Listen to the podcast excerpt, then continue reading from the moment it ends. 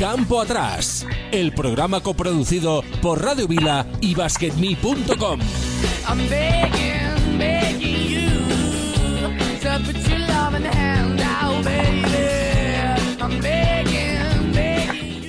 Hola, ¿qué hay? Muy buenas, bienvenidos una semana más. Aquí estamos en Campo Atrás, el programa de baloncesto de Radio Vila y BasketMe.com. Hoy, como siempre, con un tema encima de la mesa. El tema va a ser baloncesto de formación, el mini básquet. Aquí vamos a tratar tema de los padres, los niños, formadores, clubes, directores técnicos, todos estos factores, cómo afectan y cómo deben de ser en un buen baloncesto de formación. Tenemos aquí en campo atrás a los mejores formadores, los mejores entrenadores y seguro que va a ser un tema muy interesante y te recomendamos que te quedes hasta el final. Posteriormente, si con este tema nos queda tiempo libre, que va a ser difícil, vamos a poner también encima de la mesa lo que son los mitos del baloncesto, en los dos sentidos, jugadores y leyendas urbanas. Bueno, veremos si nos da tiempo y si no este tema lo dejaremos para más adelante. Ya sabéis, esto es Campo Atrás, una hora por delante, nos puede seguir en Twitter, Campo Atrás Radio, mandarnos un mail, campoatrasradio.gmail.com y encontrarnos ahora mismo en directo en YouTube todos los lunes a las 4 de la tarde en Campo Atrás Radio en YouTube. Así que nada, este es el tema de hoy. Si te gusta, quédate con nosotros y acompáñanos.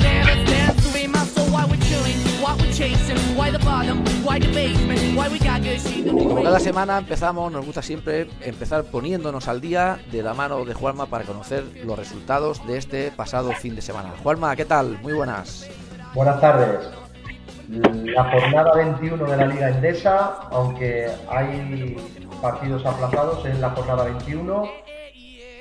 Eh, Casa de Zaragoza 93, Unicaja 82, Betis 84, Río Breogán 81, Moraván Andorra 91, Juventud de Badalona 72, Barça 83, Bombús Obradoiro 67, Lenovo Tenerife 87, UCAM Murcia 71, Urba Labrada 84, Basconia 70, Real Madrid 93, Valencia Vázquez 94, Bilbao Basket 89, Maxi Manresa 82 y el San Pablo Burgos Gran Canaria está pendiente de, jugar.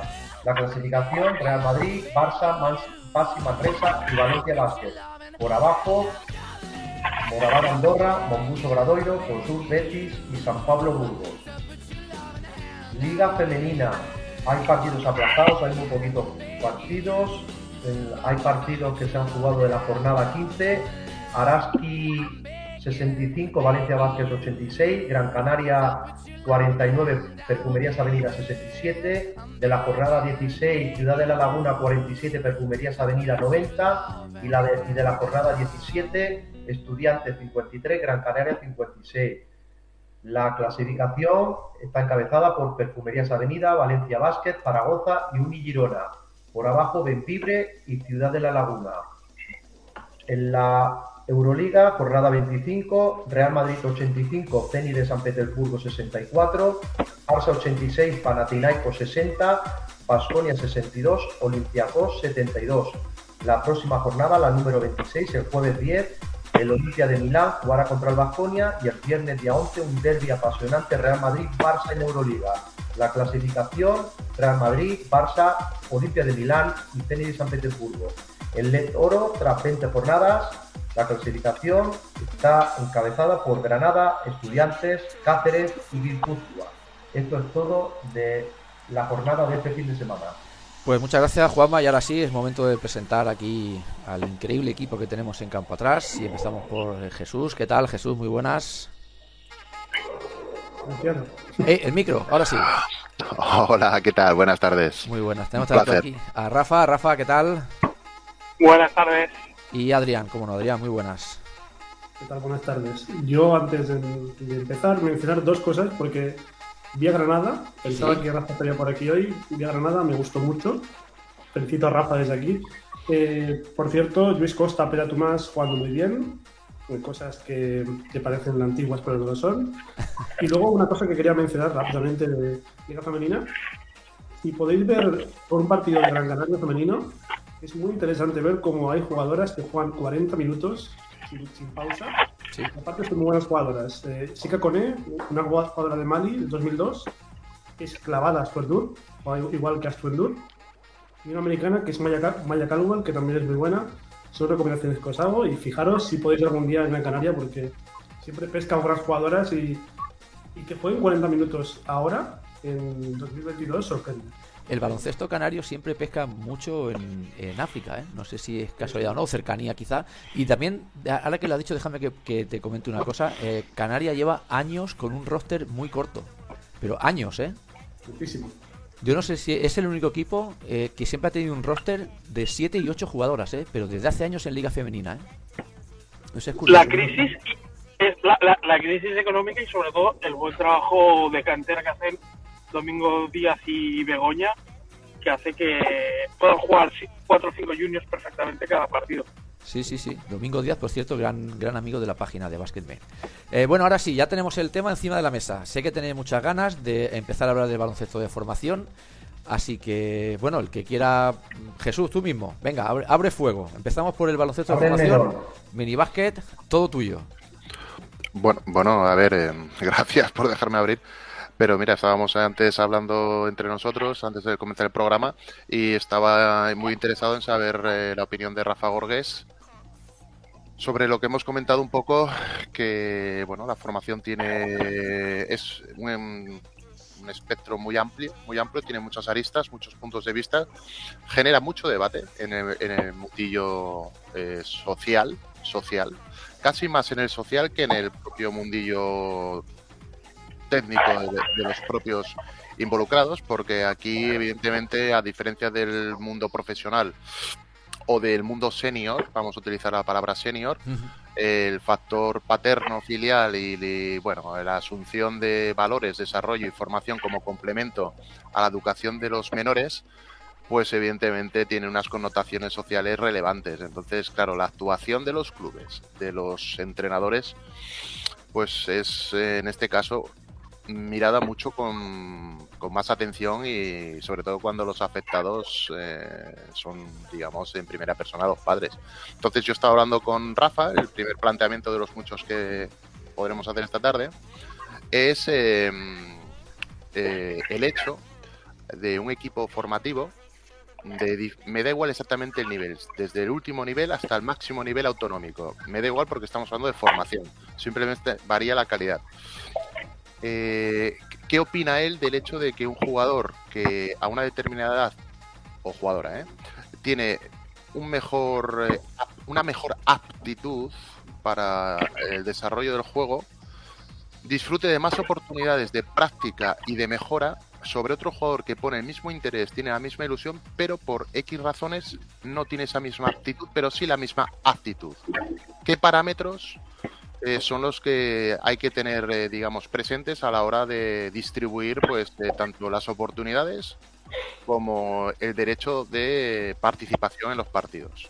Eh, el umbral de cuándo estamos formando a cuándo estamos compitiendo para obtener un resultado, cómo lo delimitamos y en qué condiciones. Es, un poquito el debate que yo he puesto y que él iba a explicarnos muy, bueno, muy amablemente lo que lo utiliza en su club te puedo explicar como entrenador cómo gestiono yo rotaciones y reparto de cuartos, porque Mini, ya sabes, por lo menos aquí en Valencia se juega pasarela. Entonces, bueno, juega, aquí Mini jugamos seis cuartos de ocho, ¿vale? Para que la audiencia un poco se haga un poco el, el cálculo y tienen que en los cinco primeros cuartos haber descansado un mínimo de dos y participado en un mínimo de dos.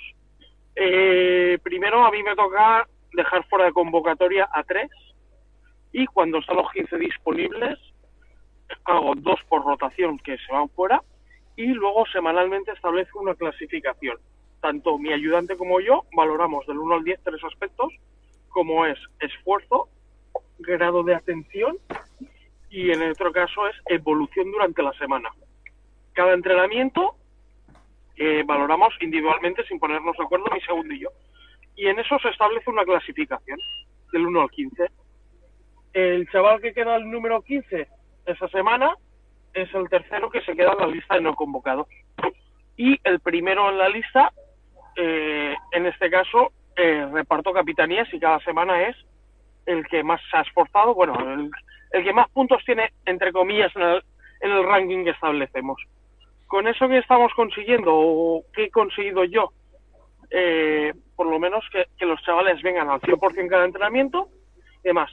Añadimos una norma extra, ¿vale? Es, por ejemplo, la de si te tocan lista de rotación y eres el primero en la lista, es, es decir, eres elegido capitán, te libras de esa rotación y puedes disputar el partido. Aparte, ¿para qué me sirve esa rotación? Pues eh, por, por la normativa como hemos completado son tres, tres niños los que tienen que jugar tres cuartos y el resto dos. Pues primero, segundo y tercero son los que tienen que jugar tres cuartos y el resto es el que juega dos. Yo lo hago así, pero también te digo, eh, soy muy transparente con los padres y digo, lo vamos a hacer así, así y así, pero lo digo desde el día uno de pretemporada. ¿Por qué? Porque si al final los padres tienen unas normas a qué atenerse, ya están sabiendo a, qué club vienen o en este sentido qué normas van a ver o qué normas van a regir durante toda la temporada. Adrián. yo esto, yo para empezar es que claro, es un tema que a mí me surgen muchas preguntas, eso para empezar. Yo he sido, he sido y yo lo he dejado por diferentes motivos, eso para empezar, volveré. Pero, por ejemplo, yo, Rafa, sinceramente, a mí me costaría mucho llevar un equipo con 15 fichas. Eso para empezar, yo creo que es algo que los clubes deberían mirar, no hacer plantillas de 15 jugadores. Es que lo veo por un tema de, motivación, es que hay que descartes cada, cada partido, es una locura, me parece muchísimo. ¿No sería mejor hacer como dos equipos? ¿O, es porque no da, no da el, número de jugadores? No sé si me explico. Es que el, el problema, por ejemplo, te hablo de mi club, te hablo de mi club, tenemos dos alevines cada uno con 15 y no puede salir un tercero por, por tema de horarios y demás. Entonces, pues, al final es, es lo que hay, pero ya te digo, es el máximo número de licencias que permite, en este caso, Federación. Y, por ejemplo, este año, con todo el tema del COVID y demás, nos ha venido a tener más. Y, de hecho, ha tenido que venir algún Benjamín a reforzarnos algún partido porque, por tema de cuarentenas y demás, nos ha tocado tirar de la parte de abajo, pero a mí personalmente no es algo que me incomode. Es más, eh, me viene bien porque porque yo que saco máximo rendimiento, me gusta exprimir con mínimos descansos posibles en cada entrenamiento, al final tener tres nanos más de lo, de lo habitual, para mí en este caso es, es más motivo de, ayuda que, que de, de desventaja, por así decirlo es que también considero que, por ejemplo, eh, cuando incluso equipos con 12 jugadores en un partido, en mini, eh, ya el hecho, al final un jugador aprende jugando al final. Y el hecho de que un jugador, por ejemplo, solo pueda jugar dos partes, por ejemplo, es que me parece que, que no se aprovecha. Es decir, si, yo prefiero que un jugador o sea, hacer plantillas algo más cortas y, y, con eso que el jugador juegue más, porque al final cuando estás en pista es cuando uno más aprende a jugar en equipo, a, saber los inputs que hay, no lo sé. O sea, yo es un tema que, que siempre cuando he, visto plantillas de 15 jugadores, siempre han creado conceptos, al menos cuando yo las he visto. Y, y, sinceramente valoro mucho la gente que tiene 15 jugadores y sabe hacerlo bien. Porque yo lo veo difícil. Pero al final, el aprender a competir, aprender a competir, y, y, te hablo desde mi punto de vista, ¿eh? ¿eh? aprender a competir, yo creo que se puede aprender a competir en cada entrenamiento. O sea, cada ejercicio que metes, si le metes esa pequeña parte competitiva, los jugadores están aprendiendo a competir en cada momento. No hace falta que llegue el sábado o el domingo para jugar el partido. O sea, para mí, en ese sentido, el competir es el, en el día a día y, esforzarme y, ser mejor cada día, más que ser mejor que el rival en este aspecto. Eh, pero perdona que haga un pequeño inciso sobre lo que hemos comentado. Aquí, eh, volviendo al tema de las aristas, eh, muchas veces se asocia el tema de estar en pista con la igualdad de oportunidades. Em, yo cuando he hablado de esto, no, mm, claro, no me refería exactamente a, la diversificación de, de, los minutos, sino a la participación para la práctica. Te voy a poner un ejemplo práctico mm, vivido, típico equipo en el que hay dos niños más avanzados físicamente y... Venga, físicamente.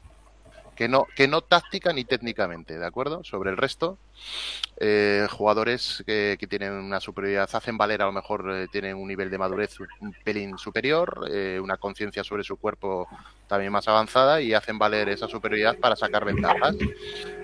Entonces, ¿qué pensáis de esos entrenadores que hacen entrenamientos globales, con una metodología global donde todo el mundo hace lo mismo durante la semana? Y llega el momento del partido y en el momento del partido eh, los dos niños altos y fuertes y rápidos suben la pelota, eh, la botan, participan, están en el, centro del epicentro del juego y, el que es un poco más regordete, ¿eh? regordete, más un poquito con una motricidad peor, eh, un poco más limitado, pero que tiene la misma ilusión por aprender, ese, ese vete a la esquina, tú a la esquina al fondo, a ser posible, eh, no molestes. Esto, esto yo lo, esto lo he visto, ¿eh? Esto, esto lo he visto. Yo lo he mm, visto. Claro, eh, y esto es muy, muy común.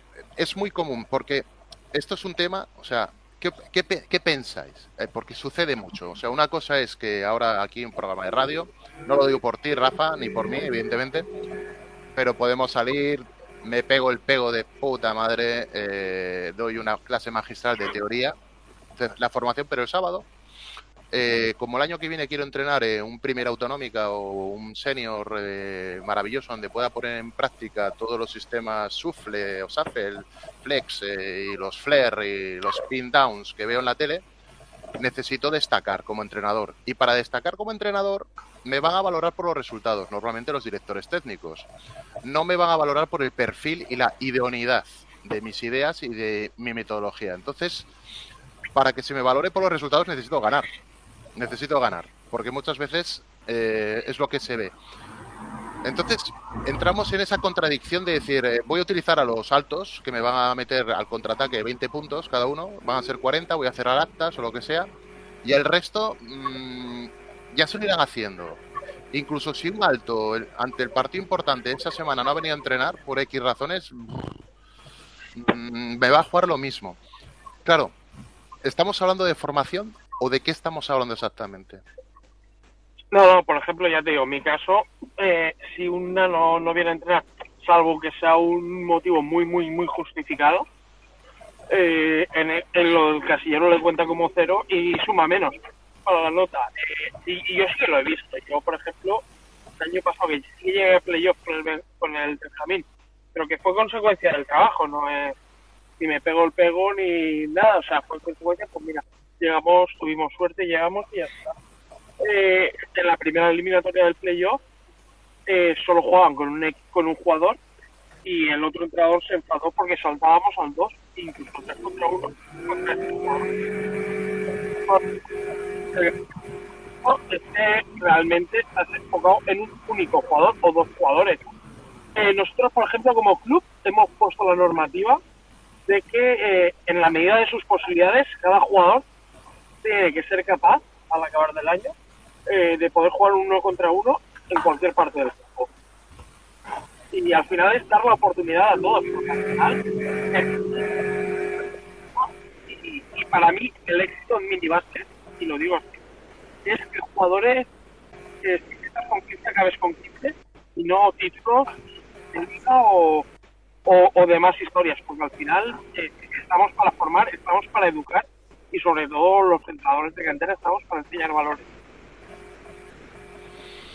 Ya, pero vuelvo a insistir en la idea. Eh, ¿Cómo conjugamos la posibilidad de decir, bueno, si el balón lo sube, por poner un ejemplo tonto, si el balón lo sube un jugador menos dotado técnicamente para el bote, pero que estamos practicando, eh, lleva menos tiempo de práctica, respecto a los que son más eh, dotados actual en ese momento, en ese momento de aprendizaje, eh, probablemente el equipo se resienta a nivel de resultados, pero si todos, tienen, si todos tienen las mismas oportunidades, si todo está diversificado, me refiero, en el juego y todos tienen las mismas oportunidades de practicar más o menos lo mismo, probablemente eh, la optimización del rendimiento individual conforme al colectivo no sea la perfecta porque habrá niños que hacen las cosas mejor y otras peor, con lo cual el equipo se va a resentir a nivel de resultado, ¿vale? De rendimiento inmediato. Pero sin embargo, pregunto, ¿qué conviene más? ¿Que todos tengan la oportunidad de practicar más o menos las mismas veces los mismos elementos practicados o priorizamos que el equipo obtenga resultados para mantener una motivación de entusiasmo, estamos ganando, vamos primeros en la liga, vamos segundos, el, eh, esto es lo que genera debate y, y, puede que controversia, porque yo me he encontrado con entrenadores que me han dicho, hostia, pero es que si pierdes balones, el que es bueno, el jugador que lo hace bien, se desmotiva porque está perdiendo partidos y porque se siente impotente y tal, y dices, hostia, y a lo mejor el que no domina tanto mmm, coge miedo porque intenta practicar y no le sale. Entonces, mejor que no practique, que no se lastime y que el otro se mantenga motivado y entonces que el otro lo haga todo. Y, y yo me los miraba o me lo miro y digo, a ver, esto yo creo que el enfoque requiere un poco de análisis y sobre todo un poco de derecho de, de decir, a ver, eh, todo el mundo tiene derecho a equivocarse y solo se, solo se mejora a través del error. Si no practico y cometo errores, no mejoro. Por eso yo he hecho énfasis eh, entre, entre la aptitud y las condiciones y la actitud. Es decir, tú vas a jugar 18 minutos, en esos 18 minutos vas a tener 7 o 8 oportunidades de practicar el tiro de media distancia, la entrada, me da igual, lo que, lo que estemos trabajando. Y tu compañero va a tener otros 18 minutos y también va a tener la oportunidad de practicar esa entrada 6 o 7 veces igual que tú. Es decir, tú no vas a tener 25 oportunidades y el otro dos, porque estoy generando, creo, entonces una distancia de oportunidades, un desequilibrio. un desequilibrio. Y al hilo esto, yo leía a gente muchísimo más experta que yo que hacían una encuesta en estos días a los padres, a padres, tomaban un, un, una información a padres de qué, qué errores, qué principales errores percibían en los entrenadores formativos y una relación de, de, de, la lista que ellos ofrecían eh, por respuestas eh, de los padres era no dar las mismas oportunidades a todos, decir una cosa y hacer otra. Importante está, tener un criterio en función del jugador, no, no ser uniforme. Eh, querer mejorar lo que hemos comentado, nuestro currículum a, a través, utilizar a los niños como herramienta para mejorar nuestro currículum la tolerancia, la tolerancia al error de un niño no es la misma tolerancia a otro, que son aspectos todos muy, entre comillas, inconscientes del propio entrenador, pero que sabemos que esto, esto está ahí en el día a día, ¿no? Y esto puede generar, pues, eh, toques de autoestima, bajadas de confianza, eh, falta de estímulo, eh, que te llevan posteriormente a lo mejor al abandono, a la desilusión.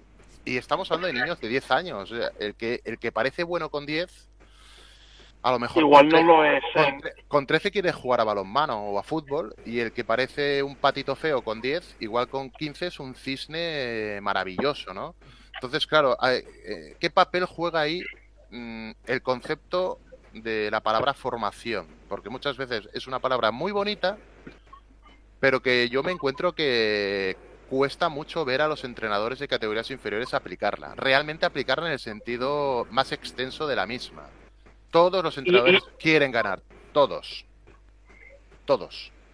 Entonces, mmm, en, encontrar un comunista, por decir una forma, de estos de decir, mira, eh, por decreto, me da igual cómo el partido, todo el mundo, son 12 jugadores, son 16 minutos, 7 para todos. Y me lo voy a montar para equilibrar quintetal, pero me van a jugar todos 16,7. Y desarrollo una forma de juego de versatilidad plurifuncional donde todos hacen todo una vez cada uno. Y si esto me lleva a la derrota, me lleva a la derrota. Y pierdo, me da igual. Yo estoy formando y dando oportunidades siempre, siempre partiendo de la premisa de que todos ponen una actitud correcta y, y, y exigida. A partir de ahí, es como los exámenes del instituto o de la universidad. Tú tienes tu temario, estudiatelo y todos tienen la misma oportunidad de aprobar el examen. No uno tiene más horas de estudio como un profesor particular y el otro menos porque como es más tontito, eh, pues al otro, el otro parece que va a ser ingeniero, al otro le dedico más horas. No, todos el mismo profesor, las mismas horas, mismo temario, mismas oportunidades. Pues en el deporte un poco con el añadido de que en muchas ocasiones eh, los clubes, el 90% de los clubes en España, eh, los padres pagan una cuota, un servicio. Entonces, eh, no, yo de aquí vamos a eliminar, de aquí yo me gustaría eliminar al Barça, a la Peña, al Madrid, donde, a ver, es, estamos, estoy hablando del populacho, clubes donde pagas sí, los, los mil euros de barrio. Los clubes de barrio donde pagas al año mil euros, eh, una cuota mensual y, y, y, y, quieres que tu hijo juegue, aunque lo haga mal, pero si se esfuerza y lo intenta, ¿por qué no tiene derecho a lanzar un tiro de cuatro metros aunque no toque el aro? Si lo está entrenando y eso eh, en un eso partido. yo una cosa, eso no puede ser porque estamos ante un mundo que no es profesional. Es decir, eh, como has comentado, si quitamos a los clubes profesionales que sí que tienen formadores para enseñarte al tiro libre, formadores para que votes, formadores para todo, normalmente el 80% de los clubes de formación que son entre comillas amateurs.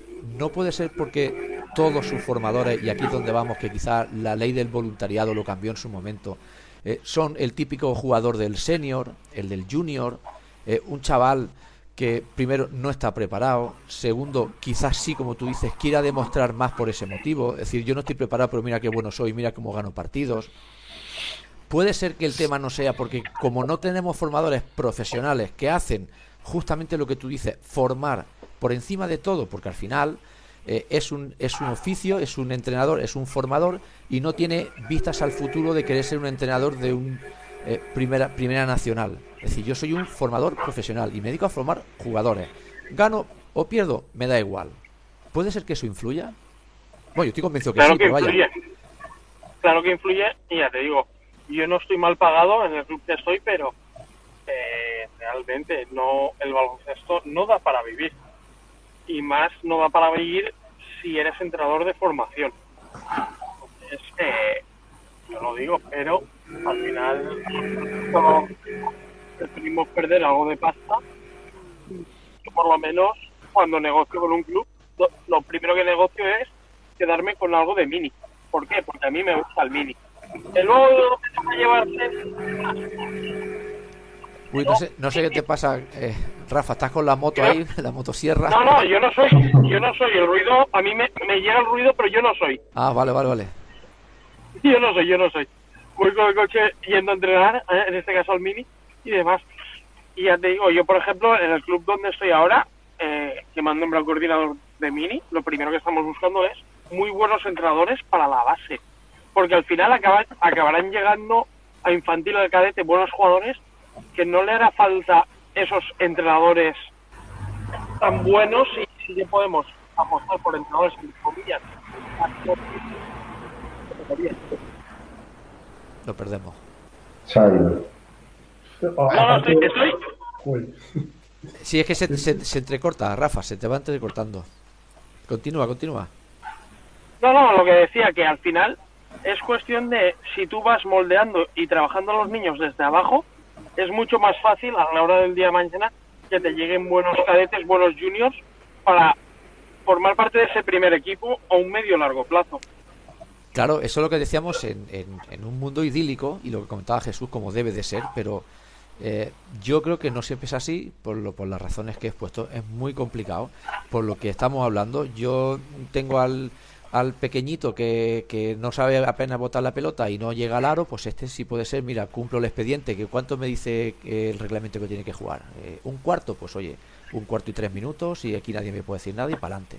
Y al final el chavalín ese, que a lo mejor en un principio está muy verde, eh, está poco desarrollado, pues por la falta de haberle dado entrenamiento o haberle puesto más énfasis en él, pues igual ahí se te ha perdido un jugador que si realmente tiene un buen formador, a lo mejor en tres años, pues te pega un cambio que todos lo sabéis vosotros, cómo cambian los niños en cuestión de un par de años.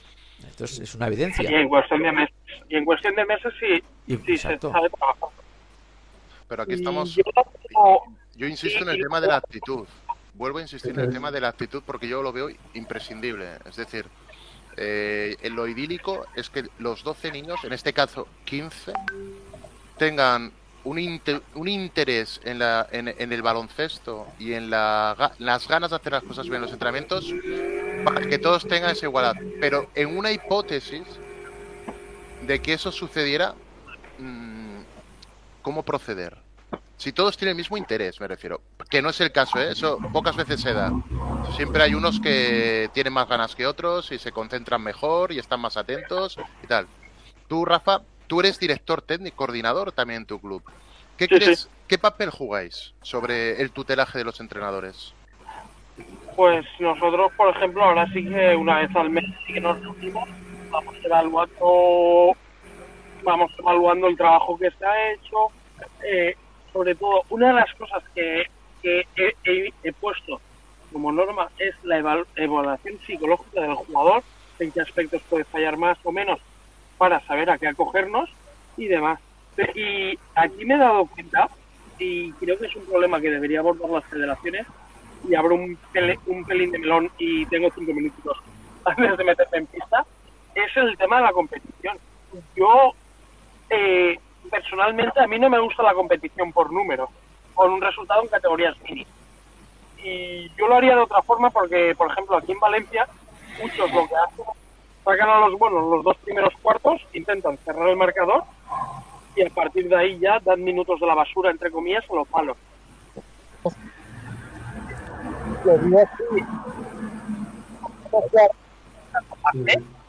Hay seis periodos, cada periodo y empezar a ser. Que quedan 3-3, pues prórroga. Pero es una forma de intentar involucrar a más a la gente que se en cada cuarto de ese sentido. Ah, y ahora sí que te hemos perdido. Eh, ¿Ahora? Ahora, ahora. Sí, se va. que, que, decía que, que muchos, muchos entrenadores lo que hacen es saco los tres primeros cuartos que son obligados o como máximo a los buenos, cierro marcador, gano de 40 y a partir de ahí los cuartos de la basura que ya no cuentan puntos, saco a los menos hábiles. Mm, yo personalmente, para poder equilibrar y que esos jugadores menos hábiles sí que tuvieran mayor participación en el juego, lo que haría es eso, eh, en vez de los seis periodos, y es una suma total de puntos, eh, cada, cada punto, cada, en este caso, periodo, que sumara un punto y jugar a como en el volei. En categorías ni estoy hablando, ¿eh? Es una buena idea, ¿eh? Es que, es que el, tema es este. Y lo que comentamos, creo que fue el Rafa que lo comentó el otro día también, el tema de los marcadores abultados que se publican en, redes sociales, que hemos ganado 50, segundo marcador, pues no sería así. Sería, hemos ganado 3-1, por ejemplo, y, no sería igual. Es que también la imagen hacia afuera, aparte que, mucha gente lo paga, ¿no? Ganar 50. Y, eso es un mínimo, pues no, no, tiene que ser así. Es mejor decir 3-1 y luchar cada cuarto así, ¿no? Hay, como dice Rafa, minutos de la basura, cuartos de la basura, no. Todos se compiten, todos se juegan. Mucho más sencillo, Claro, porque ahí entra en juego, pues eso, la estrategia, se, lo has contado perfectamente, Rafa. Yo saco a los míos buenos los primeros cuartos y una vez que te gano de, 40, pues es cuestión de aguantar el marcador con lo más malito que tenga y ya está. Y, te saca una ventaja que ya no me va a recuperar seguro. Y luego que todo el niño le, diga o que el niño sepa, llega a casa, oh, mamá, es que he perdido de 40. Hostia, el niño llega desmoralizado. Ese niño no sé con qué ánimo va el lunes luego a entrenar.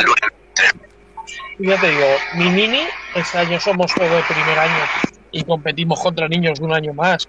De hecho, el sábado competimos contra tres niños que a mí me sacaban una cabeza cada niño. y ellos te lo toman de, o por lo menos, una del ADN que hemos conseguido implantar es de nosotros vamos a todo y hasta donde lleguemos. Y si el rival es mejor, se le felicita. Y ellos cuando pierden dicen que no han perdido. Dicen que son subcampeones del partido. es, una, es una filosofía de decir de que al final el entrenamiento se lo toman como un entrenamiento más, un partido en este caso, y es la filosofía que estamos intentando aplicar, porque al final el ganar no vale todo para ganar, el ganar ha de ser una consecuencia de hacer las cosas bien. y con esto me despido que yo tengo pista. Muy bien, pues nada, eh, aplicar estos métodos que hemos estado hablando por aquí, Rafa, que seguro que lo hace muy bien. Ya, nos, Rafa. ya nos veremos la semana que viene. Otro para vosotros. Jesús, ¿tú qué dices? ¿Cómo ves el tema ese de, por ejemplo, de, eliminar la puntuación? Yo creo que será un buen método, es una manera de, no desmoralizar y evitar suspicacias de, o perspicacias de este tipo, de que tienes ahí al, al, entrenador un poco avispado que dice, venga, va, te gano de 40 y luego a, verlas venir. Bueno, es que, a ver, es que los temas no son blancos ni negros. Buah, menudo topicazo me acabo de marcar. Pero es que es la verdad. Em, yo veo más importante la educación del propio entrenador. Es decir, desde el club tiene que hacer un trabajo. Y aquí ya no vamos a hablar eh, del nivel de conocimiento que tenga el entrenador sobre técnico, sobre lo que es el baloncesto y la capacidad comunicativa que tenga, que eso es otro elemento ya digamos cuando entramos al fondo de la cuestión. Estamos hablando de cosas más superficiales, más elementales y más básicas, porque estamos hablando de formación y estamos hablando de valores. Entonces, em, yo creo que desde los clubes lo primero que hay que intentar hacer ver a un entrenador eh, es que están tratando con personas. Personas que tienen intereses, eh, que tienen sensibilidades diferentes, diversas. Hay que intentar, por decirlo de una manera, en la medida de lo posible, atenderlas. Eh, y ganar y perder sí que es un elemento importante, pero debe ser el último de los elementos eh, a tener presentes a la hora de llevar un partido. El perder por unos resultados escandalosamente abultados. A mí lo que me escandaliza no es el resultado en sí. A mí me escandalizan eh, los medios que emplean los entrenadores para obtener ese resultado, el tipo de juego que ejecutan, esas defensas presionantes, asfixiantes, esos traps contra equipos muy limitados técnicamente, eh, esa ausencia de handicap en tu propio equipo para obligarles a hacer un esfuerzo adicional para obtener objetivos.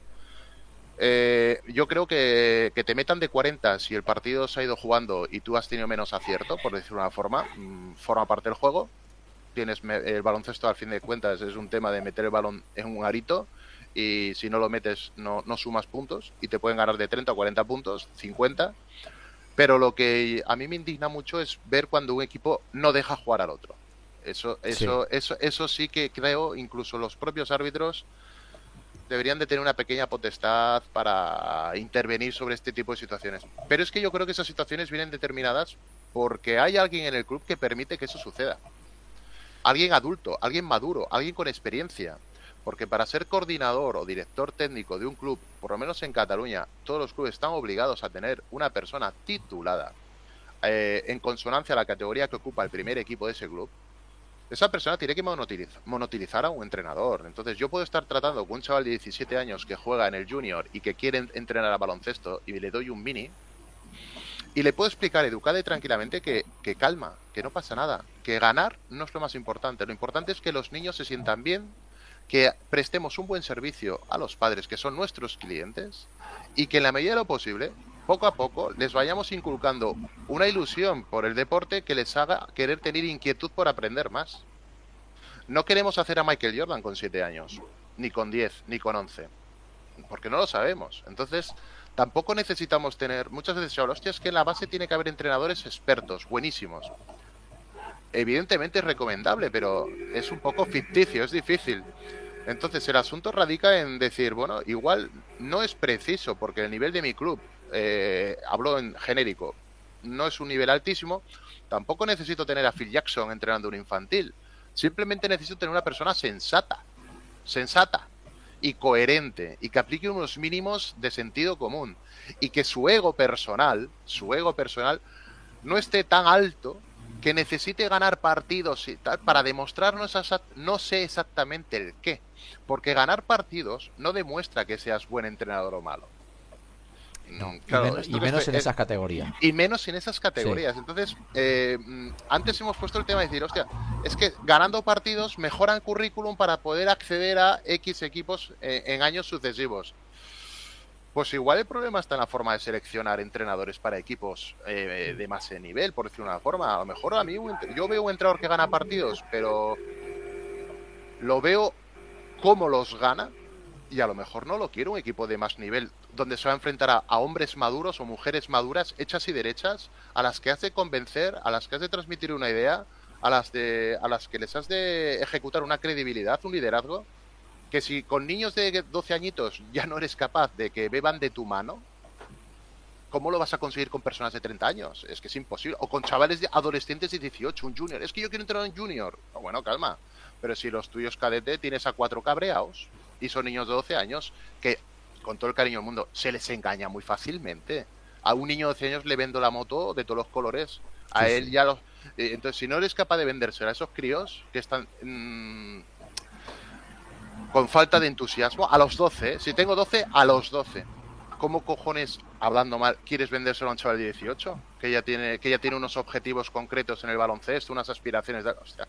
Pues yo digo que a lo mejor no me interesa tener un entrenador que sepa enseñar el corte de UCLA en siete modalidades diferentes y cómo ejecutar técnicamente el bote lateral hacia las esquinas, Pero sí me interesa tener un chaval que tenga cuatro nociones de baloncesto, de enseñanza, y que sea un tío sin un ego muy desmesurado, donde entienda que los niños son los protagonistas, donde entienda que los niños han de disfrutar y a ser posible eh, motivarse para que quieran aprender cuatro cositas.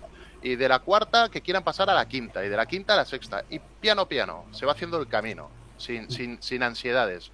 Y yo me encuentro mucho entrenador ansioso, mucho, mucho. Con mucha, eh, haciendo performance en la banda porque veo al aso y tal, y hostia, yo estoy en el infantil y también gesticulo, hostia, y el, y el árbitro que está ahí, los padres le están montando un pollo y tal, y dices, a ver, a ver. Y yo, claro, yo me lo creo, yo llevo tres años viendo a mi hija, que lleva jugando a básquet y, ahora me he metido, ahora soy padre, entrenador y padre, y estoy en la grada callado, perplejo, perplejo, digo, esto, esto, esto es un show, un show. Sí, sí, no, no. Ves a, los padres, a, los entrenadores, y dices, ¡wala! Es que, un momento, eh, es que aún no hemos metido en la ecuación eh, el tema de los padres, que eso eso yo creo que da. por eso da por el programa entero. El tema de los padres. Eh, es básquet, en fútbol el tema creo que es. No, no, fútbol ya. Por, por 500. Fútbol ya se ha ido de las manos, eso ya, bueno, todo el mundo tiene en casa su Pero yo lo veo y digo, hostia, me he encontrado con padres que. Me he encontrado, ¿eh? Y lo he vivido este año, en primera persona ganar el equipo de mi hija, salir dos compañeras llorando del pabellón, llorando porque habían jugado tres minutos ese día, habiendo entrenado y tal, ah, y los padres felicitando al entrenador. Muy bien, entrenador, tal. Hostia.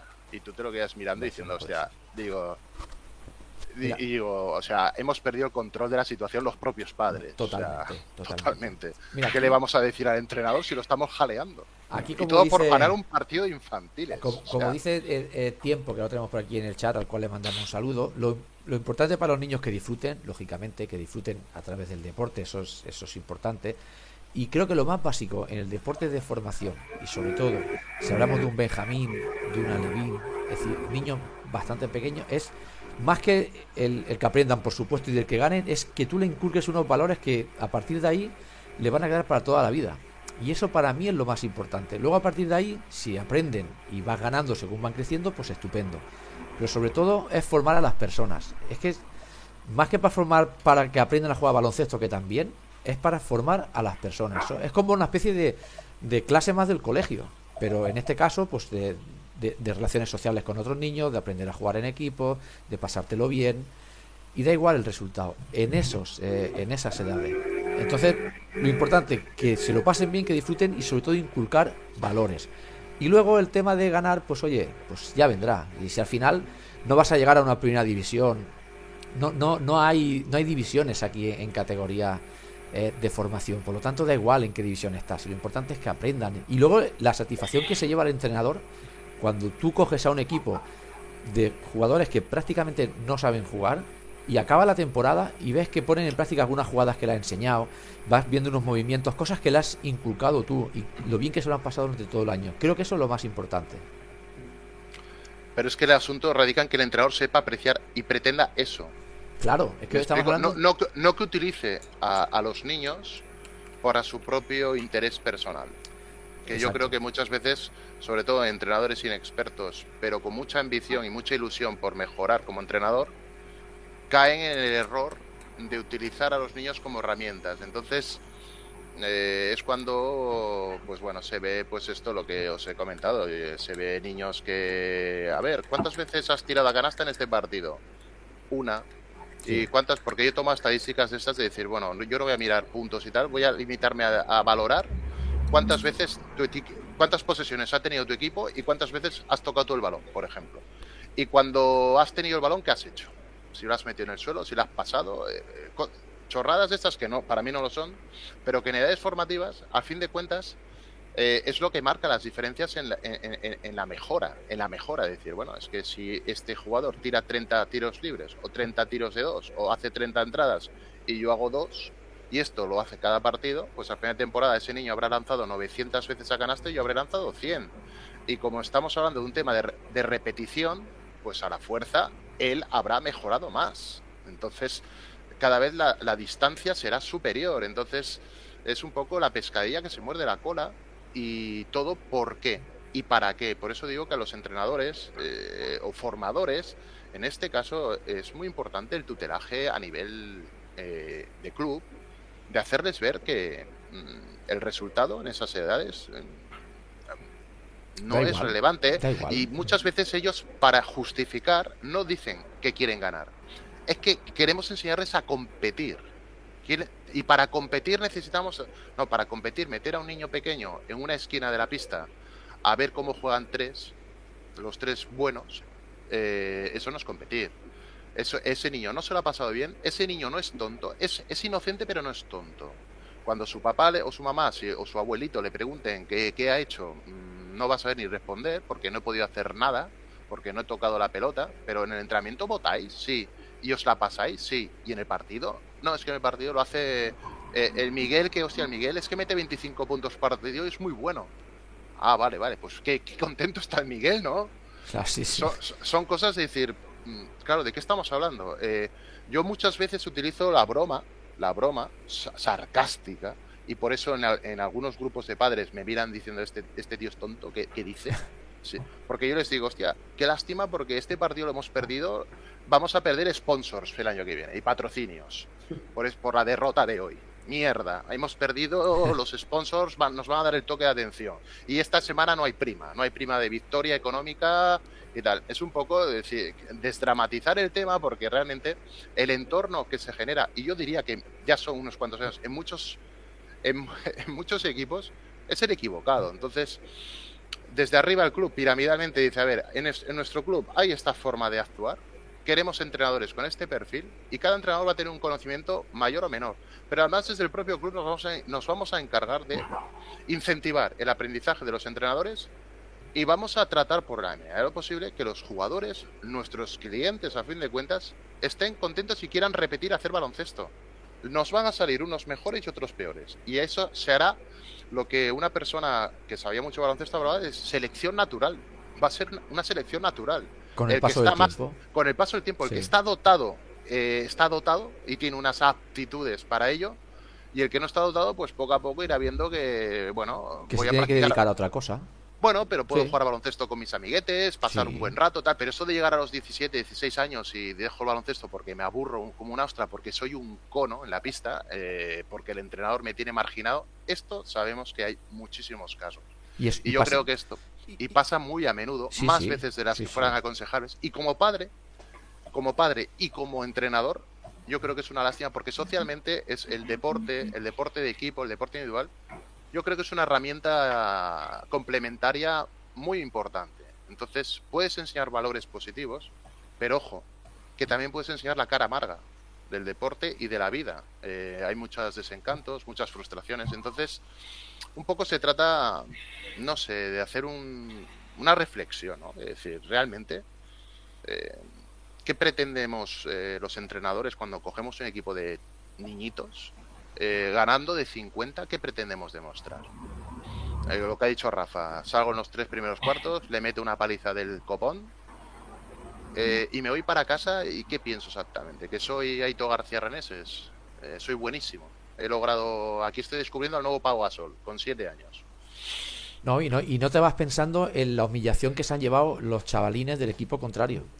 Que es lo que te digo, eh, si encima de, que también el entrenador del equipo contrario que ha perdido de 50 también pretende ganar y también eh, arrincona a los peorcitos, si encima de que a ese, a ese niño que has arrinconado ha perdido de 50, es que cuando tiene 9 años no quiere más jugar baloncesto. Es que el año que viene no quiere volver. La semana que viene no quiere volver. Claro, es normal. Y eso, es, normal. y eso es uno de los problemas que, habría que evitar, pero tendría que estar regularizado este tema, yo creo. ¿eh? No, porque se siente doblemente humillado. Hombre, claro, es que tú imagínate, es que ya no solo que ha perdido de 50, que el niño, lo que se pueden burlar incluso de él, o del equipo. Es que esto lo estamos hablando en baloncesto hoy, porque nosotros nos dedicamos a esto, pero esto yo lo trataría como en general, el deporte, eh, deporte formativo, a cualquier deporte, es decir, un partido de fútbol que en Benjamines te mete un 15-0 o un 20-0. Mm, ¿Dónde está la gracia? ¿Dónde está la gracia? Para los que ganan, y para los que pierden, ¿no? Eh, eh, Pero ¿a dónde nos lleva esto? Y sobre todo, los que provocan esto, porque esto se provoca, claro. Si yo estoy en la banda diciéndole a los niños, presiona como un loco, salta al 2 contra 1, o en fútbol, vete a presionar al área rival y que no salgan de medio campo, pues yo como entrenador estoy incentivando esta conducta. Entonces realmente ¿en qué tipo, en qué tipo de sociedad nos estamos convirtiendo para que esto produzca satisfacción? Cuando en realidad la competición formativa es eh, la puesta en escena semanal, por decir una forma, de, un trabajo que se está desarrollando y es plasmar un poquito esa mejoría, esa, eh, no sé, es que no sé qué. Estoy un poco horrorizado porque, y no voy a utilizar la palabra asqueado, porque realmente, porque, porque estoy implicado en que mi hija está en ello, pero realmente me resulta lastimoso. Yo cuando he sido entrenador formativo de críos pequeños, ganar, reconozco que me gustaba ganar. A nadie le gusta perder, ese idiota. Pero me daba exactamente igual. Eh, priorizaba, priorizaba las tardes de los niños. Yo no quería que un niño se fuera para el partido. Me sabía muy mal que se me vaya un partido eh, con la cara, con los morros largos no por el resultado, sino por nuestra actitud como entrenadores hacia ellos. Que no se sientan importantes, que no se sientan escuchados, que no se sientan con confianza, que noten que el entrenador tal. Una y repito, toda una actitud. Si el niño me da, yo le devuelvo. Y si el niño no me da, yo intento devolverle e intento hacer que me dé. ¿vale? Eh, siempre, el entrenador siempre va un paso por delante del niño y habla con los padres, eh, busca, pues bueno, eh, fórmulas de recuperación, de interés, de a ver qué pasa. Siempre estamos buscando un servicio para el niño, para el menor, porque es, una actividad complementaria. Por eso mm, me cuesta, a ver, lo entiendo, pero me gusta hablar mucho del tema porque realmente ves cosas en, los, en las pistas de baloncesto, en los campos de fútbol, que gozan eh, del beneplácito de los clientes, que son los padres. Porque el papá del niño que juega 35 minutos y lanza 25 tiros, mm, no tiene ningún tipo de solidaridad con el papá o el niño que juega dos minutitos, porque yo esto lo he vivido, papás en el chat de padres, gran partido, cojonuda la victoria, y yo decirles, oye, disculpar, eh, yo solo puedo enviar un abrazo y ánimos a los papás de las niñas que hoy han salido llorando. Porque recuperar a esas niñas esta tarde, un fin de semana por la tarde, después de toda la semana trabajando, es una mierda. Las niñas se han ido de un partido baloncesto llorando porque solo han jugado tres minutos. Y que el resto de papás estén celebrando la victoria, eh, nos deja, o sea, nos deja como el culo a todos. Piensa una cosa. Eso, eso, eso muy popular no fue. No, pero. tengo que reconocer. Pero eh, yo lo he vivido, además, entre los propios padres. Eh, entre ellos, yo, yo pues, mi hijo ha jugado a fútbol también en edad eh, alevín y mi hijo no era de los buenos.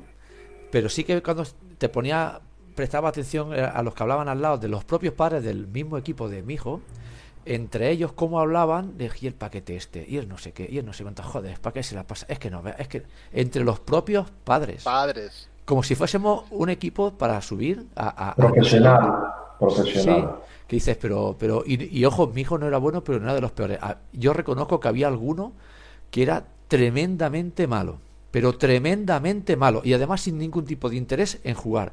El típico niño que se te agachaba y se ponía a jugar con los montocitos de arena. Bueno, pues esos son otros casos. esos son otros casos, pero el padre lo lleva. Y, y luego, no, pero lo que vengo a referir también, la falta de respeto de algunos padres que se pueden arrajar de un niño que tiene 8 o 9 años que sabrá más, sabrá menos, pero bueno, mm, como mínimo no lo diga, no, no sé, lo encuentro una, falta de respeto ya para acabar de hundir al, niño que solo jugaba de los cuatro cuartos uno, porque estaba obligado el entrenador a ponerlo, y que, eh, como has dicho tú Jesús, no tocaba la pelota en todo el cuarto, nunca. Es que eso, eh, ¿dónde está lo lúdico de esto? Que alguien me lo explique. No, pero es que ya. No, es que si perdemos el bueno, si perdemos el bueno, se, se frustra. Y entonces yo digo, a ver, eh, no me toquéis la moral. El bueno que se ha cascado 30 tiros y que ha sobado el balón 200 veces, si el equipo pierde, se frustra. Oh, se ha pasado entonces, bien. entonces, el que no ha rascado pelota en todo el partido, ese, ¿en qué estado está? ¿Estamos todos taraos? Es está fatal. Eh, estamos fatal, pero es que incentivado por el entrenador. Entonces dices, ¿qué está pasando? ¿De, qué estamos hablando exactamente en estos temas? Eh, el niño va a jugar, bien o mal. Y repito, eh, que con 10 años, mm, con 10 años, utilizar la palabra bueno o malo, eh, mi hija se ríe de mí cuando yo digo, es que sois todas muy malas. ¿Qué cojones es eso bueno? Tenéis 13 años, sois todas muy malas. Con lo cual, jugar a básquet, divertiros, aprender Y cuando tengáis 22, Pues ya veremos. dirá, claro. ya, ya, ya aparecerá alguien y, de- y de- y determinará si sois buenas o no. Pero con 12 o 13, ¿qué, qué, qué- qué es eso de que es buena? Em, ¿Buena? No se sabe. No se sabe. No se sabe. Y la que parece que hoy va a ser, eh, yo qué sé, la nueva Raquel Carrera, igual dentro de dos años se echa novio y se acabó. Y la que está Sí, sí, sí. carajada, perdida y descoordinada porque los brazos le llegan al suelo, a lo mejor con 16 pega un tirón, espabila. Y por eso digo que eh, lo importante, lo importante, ¿qué es? Al final, ¿qué es? La actividad, el compartir, el reírse, el sentirse bien, el tener ganas, el, el que- el querer que no se acabe ese entrenamiento, el disfrutar de la actividad. ¿Quién es el artífice de esto? El entrenador. Ah, el- el entrenador. ¿Y por qué el entrenador es artífice de esto? Porque desde arriba tiene el respaldo del club de exigirle que ganar nos importa un carajo. Lo que queremos es mantener el servicio y que si este año hay tres equipos, el año que viene queremos cuatro, porque el niño ha ido a sus amigos y le ha explicado que se lo pasa de coña jugando a baloncesto. Y no mete ni una, pero me lo paso muy bien, porque Sí. lo intento, porque me dejan jugar. por- Pero eso de llegar a los partidos, y como tú bien has dicho, Sergio, de criticar en los padres, Y eso ya es lo último. Pe- pero es que esto está a la orden del día. Sobre Sí, todo sí, en esos sí, padres, en esos padres que piensan que tienen a Messi en el equipo. O sea, mi hijo me retira de esto. Y. Y dices, pero a ver, mm, por eso digo, el tema de la formación en los clubes de barrio está. mm, Porque curiosamente luego tratas con entrenadores formativos de una Peña, un Barça, es que no tienen. O sea, para nada piensan de la manera que piensan toda esta gente. Es, es otro mundo, otra mentalidad, otro enfoque. Ellos sí tienen objetivos de, campeonatos de España y tal, pero es que está, está- es- ya son todos jugadores orientados a- Hombre, al, claro. rendimiento, al rendimiento futuro. Eso- Son eso seleccionados. Son Claro. seleccionados. es, es, es otra historia, no, no, no, no, no comparemos. Di Adrián. Aquí, aquí, Jesús, te- tengo otro tema para ti. Eh, eh, es, es que eh, hoy, hoy te, te puedo hacer un tercer grado como lo haría Carlos.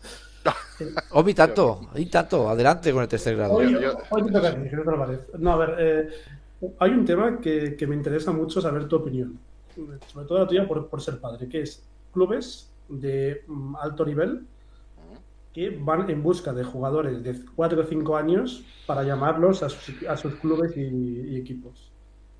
¿Qué opinas No, a ver, lo de los. Si esto es cierto, no lo, lo ignoro, ¿eh? Eh, Con 4 o 5 años mm, no tiene ningún sentido. De verdad. Esto es cierto, te lo digo yo.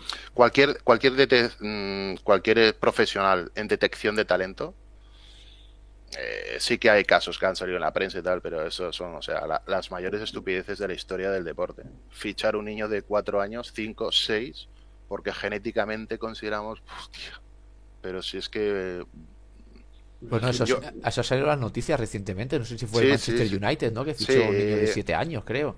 Pero pagando un dineral. Pagando Es que- un dineral. Esos son fricadas. Son fricadas y además este tipo de casos tan mediáticos mm, no suelen llegar no suelen llegar a buen puerto. Mira, yo por lo, por mi experiencia y por lo que he visto en estos clubes, normalmente los niños empiezas a tener una leve idea, los jugadores, jugadoras, de hacia dónde pueden llegar a, a- a- en un futuro a llegar a partir de los 13 o 14 años, cuando ya están en la preadolescencia y su cuerpo está empezando a tener cambios. Ya haces estudios pues eh, biométricos, antropológicos, eh, antropomórficos, eh, ya tienes una conducta más definida. Entonces puedes empezar a intuir y entonces cuando in- interviene la detección, la detección y la gente que tiene esa capacidad analítica. Pero antes, preliminarmente, que, que un Barça en fútbol, porque yo he tenido amigas, eh, padres, amigos de mi mujer y tal, que tienen al niño jugando en Rubí y con nueve años me ha venido el Barça y, y tal, y les dices, bueno, ya ha venido el Barça, es muy bonito, perfecto, llévatelo al Barça, fantástico, pero es que a los 10 años, eh, tu niño y 30 más se van a la calle en el Barça. Sí, sí, sí. Porque cogen a 30 de, eh, mira, de Extremadura, de Cáceres, de Algeciras y ahora, ahora me los vas a repartir por todo el mundo. Y cuando tengan 16, eh, a todo el planeta. Ya, ya no les interesa solo los de España. Ya te fichan africanos, rumanos, rusos, porque ya, pues digo que eh, este tipo de, de, digamos, de prácticas No tiene sí que te- sentido. no tienen sentido. Deberían estar un poco más reguladas, tal vez, a nivel federativo y decir, a ver.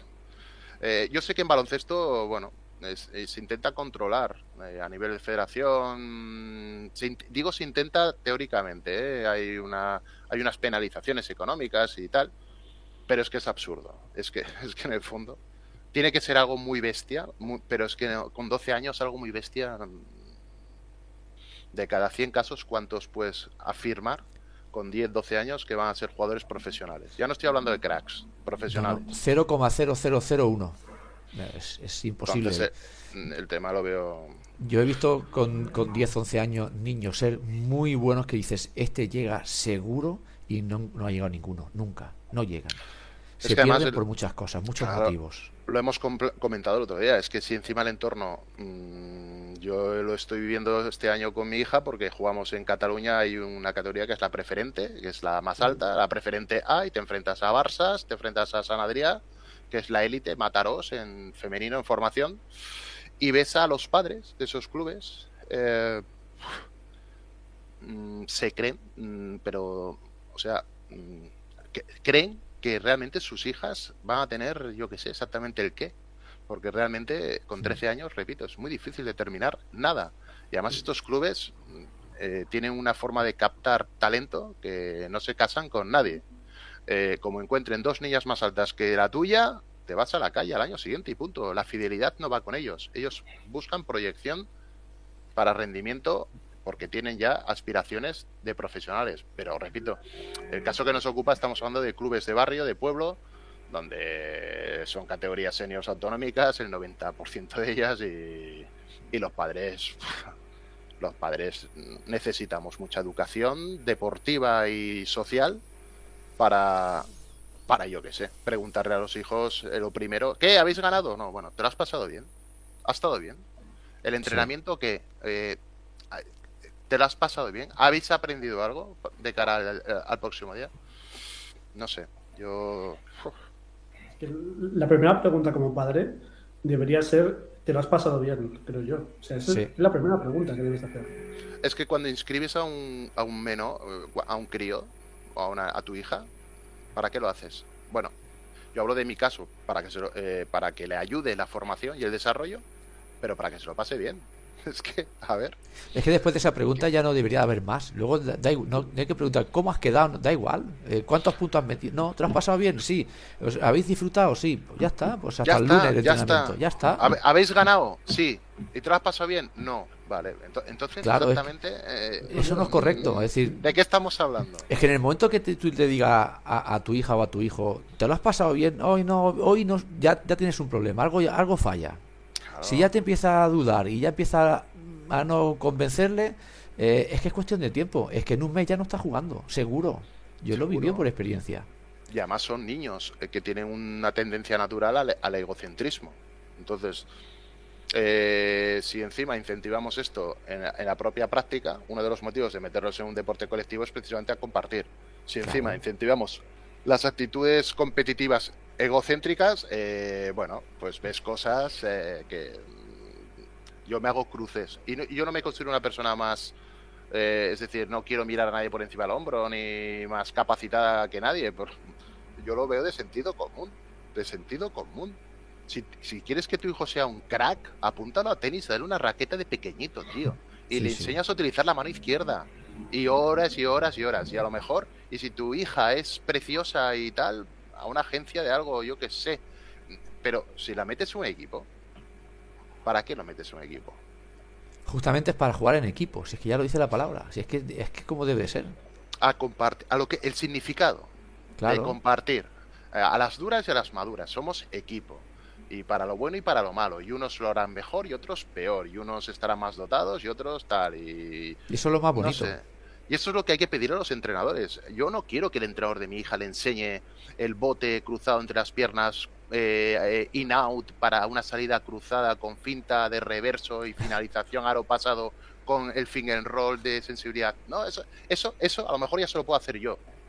Yo quiero que el entrenador le enseñe a unos valores y sobre todo que la haga sentir bien, pero que la haga sentir bien a ella y al resto. Porque repito, yo veo a una compañera llorar y algo no anda bien ahí dentro.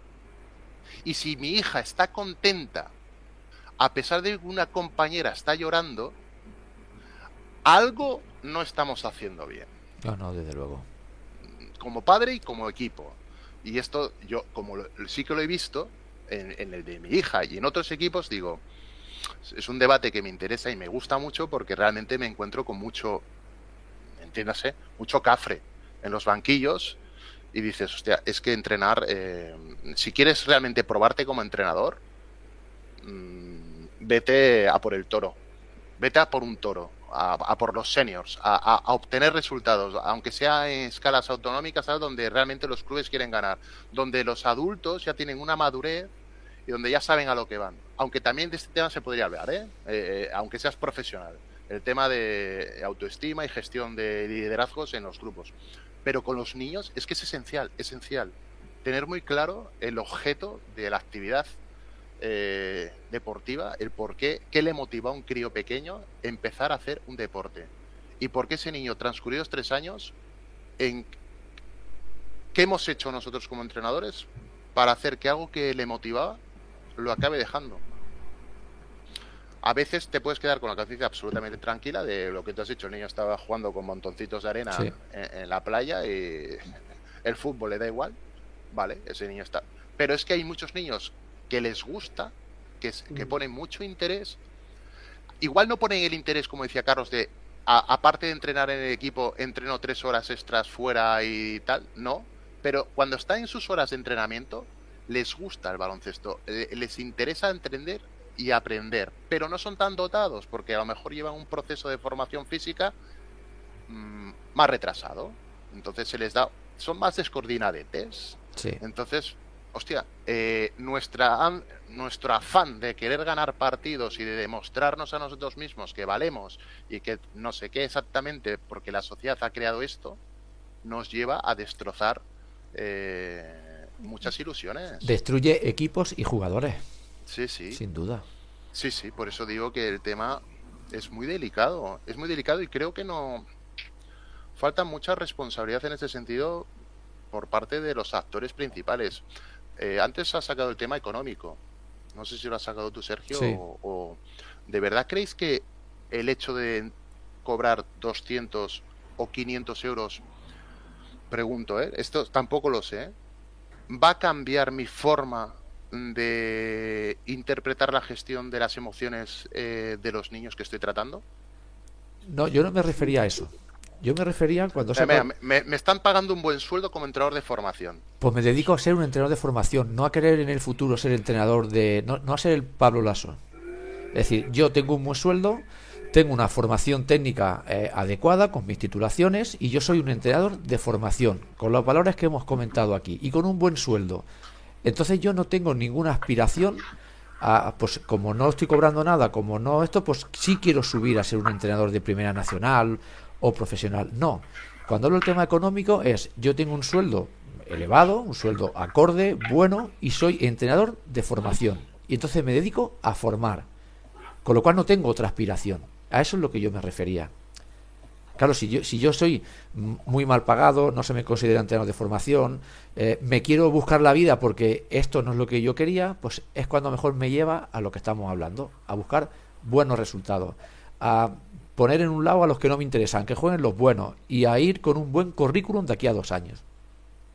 Pero, claro, yo iba por ahí, no sé si, si me he explicado. Sí, yo lo, yo lo, yo lo digamos, lo, lo, asimilaba más al tema vocacional. A mí me gusta tratar con gente joven, no es mi caso, ¿eh?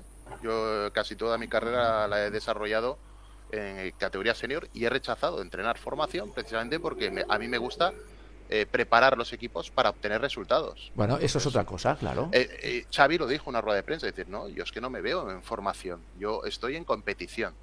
Porque se lo he preguntado, entonces, claro, ahí hay que tener un punto de honestidad. Entonces, si yo quiero obtener resultados y, trabajo para ganar el fin de semana.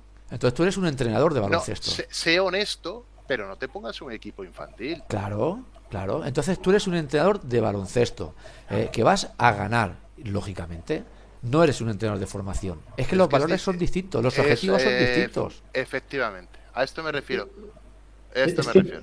Se puede considerar incluso, voy a exagerar un poco, que son dos deportes distintos. Sí, sí, sí, sí. Canasta pequeña, bueno, o mm, a partir de preinfantil eh, es un deporte y para arriba otro, porque lo que se enseña de valores es totalmente diferente. Y eso, vamos, yo lo tengo clarísimo. Y por eso siempre he sido de, de mini y nunca he querido subir por eso.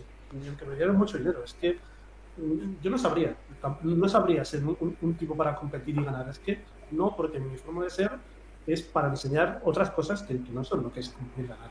Bueno, claro. Claro, yo, yo me totalmente de acuerdo. Justamente, mira, lo has definido muy bien. Justamente me refería a eso.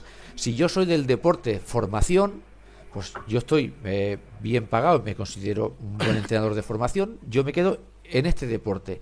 ¿Y que este deporte qué conlleva? Pues eh, a los niños que tengo, formarlos, no tanto en la competitividad, sino como en los valores, en trabajar en equipo, en pasártelo bien, en disfrutar, en cosas así que luego eso te va a repercutir en el resto de cosas de, tu vida, en, general. Estoy convencido que eso te va eh, en tu ánimo, en el colegio, en tu casa, con tus amigos.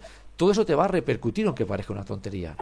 Pues es, que hay, entrenadores que, no sé si os acordaréis del entrenadores, por ejemplo, Miquel Nolis, era, bueno, Miguel López Abril, eh, grandísimos formadores, pero no servían para entrenar eh, equipos eh, seniors de competición. Claro, porque, tenían unas actitudes pedagógicas, era totalmente diferente. que por eso es una lástima que muchos entrenadores jóvenes que quieren ser entrenadores de resultado, digamos, eh, tengan que estar entrenando equipos de formación. Porque entonces ahí, digamos que no, no, no, no convergen los objetivos e intereses eh, en el mismo punto. Sí, pero piensa una cosa. aparecen los problemas. Jesús, piensa una cosa. ¿Cuántos clubes no pondrán a esa persona que quiere ser entrenador de competitividad, de, un, de un senior?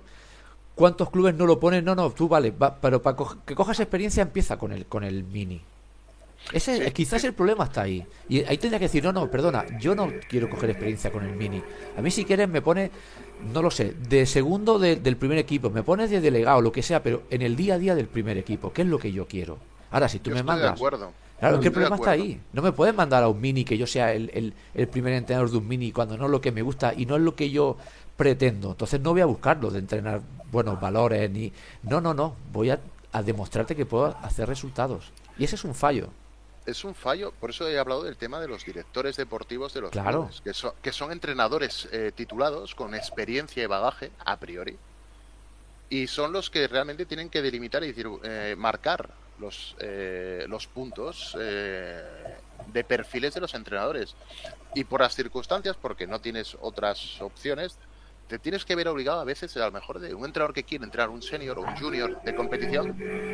No hay hueco en el club para él todavía porque le falta ese punto de experiencia, lo tienes que derivar a un equipo más inferior. Perfecto, hazlo, hazlo. No, hay no es lo recomendable, pero si hay que hacerlo, se hace. Pero ese entrenador hay que marcarlo muy de cerca. Porque si le das manga, eh, manga ancha, te hace un destrozo de tres pares de narices en el equipo. Exacto.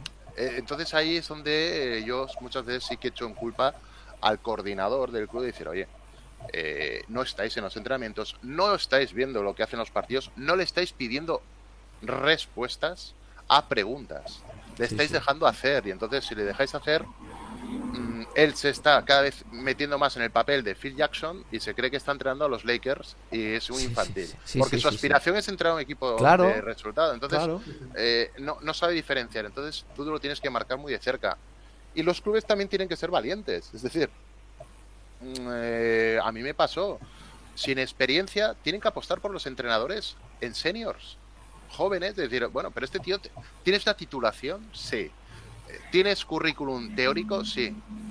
Me, me, la voy a jugar. Adelante. Lo sabrán, lo sabrán que sí, ah, porque en todos los clubes hay seniors B, sub 25, sub 21, eh, no todo es el primer equipo del club, pero ya puedes meter al entrenador en un, en un nivel bastante alto, donde ya la formación queda mm, bastante rezagada, y entonces, si en el Senior B me lo haces bien, y a los chavales de 20 años mm, les sacas un buen rendimiento y tal, tal, tal, pues igual en dos años te puedo meter en el, en el, primer equipo o, o puedes dar el saldo o te ve otro equipo de la categoría o de otra categoría, porque esto funciona un poco así.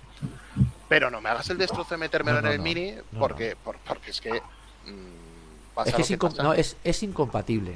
Es incompatible. Es incompatible. Entonces, por eso te digo, aunque sea, me lo pones de delegado, de utillero, de masajista, pero en el primer equipo o en el sub-21, pero allá arriba, que aprenda, que coja la experiencia que tú crees que tiene que coger. a partir de ahí ya, pues cuando lo veas capacitado, le das una oportunidad. Oye, eh, las cosas son así. Entonces, si lo metes en, en, un mini, es que te lo, es que te lo va a cargar al equipo y te va a cargar al posible entrenador. Sí, sí, sí. Totalmente de acuerdo. Pero es que no, no, solo eso, sino. Bueno, el problema claramente es de coordinación siempre en estos temas, creo yo, porque esto lo, lo, que hemos comentado al principio. Eh, el problema de la coordinación es que ellos no, ven entrenos y partidos y, por ejemplo, un entrenador que gana de 50 todos los partidos. Ah, qué bien, lo voy a subir. ¿Estás seguro? O sea, tú ves lo que pasa en ese equipo. No. Ese equipo es un polvorín y todos son problemas. Y solo juegan dos jugadores. Claro, tú eso no lo sabes, el, entrenador está así, me gana de 50 y lo subo. Claro, la culpa es de coordinación y te digo más, la culpa es del club. es filosofía del club. Es de filosofía, pero para darte más información, eh, lo que sucede muchas veces, mm, no es bueno generalizar, pero es que lo he visto en muchos clubes. El coordinador suele entrenar, suele entrenar equipos del club. Eh, y el tema de la coordinación siempre suele ser un, plus económico. Eh, pocas, pocos, pocos, pocos coordinadores cobran solo por coordinar. Pocos. Bueno, nuestro amigo Rafa entrena y es coordinador. Lo cual denota que cuando él está entrenando o jugando un partido con sus equipos, no puede estar haciendo seguimiento de otros, in situ, manejando cosas. Y, y, seguro que lo hace fenomenal, ¿eh? No es una crítica para él, sino que realmente la figura del coordinador como tal, si eres entrenador, no te llena. No te llena, y lo digo, yo he sido director deportivo y coordinador, y realmente lo que te gusta es entrenar. Entonces, el, ser coordinador es como una huida hacia adelante, es un más y a más. Y estaría bien tener realmente, porque existen las titulaciones y las formaciones de coordinación exclusivo. Entonces, realmente, si tú contratas a un profesional de la coordinación, esa persona se ocupa de que tus entrenadores estén en el debido eh, lugar y, sobre todo, con el monitorizaje que requiere eh, la dificultad de entrenar equipos eh, bueno, de diferente nivel. Sí, sí, sí, sí. Eh, bueno, chicos, es muy interesante el tema, pero creo que lo vamos a tener que ir dejando. Son casi las cinco y media, llevamos una hora y media casi. Eh, el, tema es que daría para más, ¿eh? Seguro que habrá, habrá, segunda parte, ¿eh? Hoy nos ha faltado también aquí Carlos, nos ha faltado Rafa también, el otro entrenador. Dejamos el tema de los mitos del baloncesto para todo el programa. No, y... si os parece, la segunda parte podemos invitar a un coordinador o a, alguien de, esta índole porque sería muy interesante ver su opinión. Pues sí, míralo. Eh, seguro que alguno conocemos entre todos y alguno podemos traer y, bueno, que, nos ilustre y que también nos dé una visión si está actualmente trabajando en algún club, cómo lo hacen en ese club y cómo sería, bueno, cómo se debe de hacer, si está de acuerdo con nosotros o no, que seguro que sí, ¿eh? Seguro que hemos dado las claves, ¿eh? Nosotros seríamos unos coordinadores y tendríamos un club, nosotros Jesús tendríamos un club modélico. Bueno, bueno, no tengo ninguna duda. No sé en qué categoría estaríamos, pero seríamos modélicos. Bueno, sí, es que los, los padres eh, no buscan al Barça. Eh, los padres del pueblo buscan, repito, servicio. Claro, servicio y, son conscientes del club en el que están. ¿eh? No, Por supuesto. Uno sabe si, está en el, sabe si está en el San Jordi o en el, o en el Tarrasa o si estoy en el Barça. Pero también te digo una cosa. No pido lo mismo en cada club. Y no hay mayor satisfacción para un padre que ver a un niño contento. Y el niño está contento simplemente con estar encima en la cancha, ya está. Y que le pasen el balón de vez en cuando y que se pegue un, y que tire un tiro. Y si lo falla y no tocaron, pues que se le aplaude y se le anime para el siguiente tiro. Es que como tiene que ser. Y sentirse importante, la autoestima en estas edades Exactamente. es fundamental. Es lo más importante. Bueno, chicos, por lo dicho, muchas gracias una semana más y nos vemos la semana que viene. Jesús, Adrián, Juanma, nos vemos la semana que viene. Hasta la semana que viene. Un saludo a todos. Hasta luego. Hasta luego.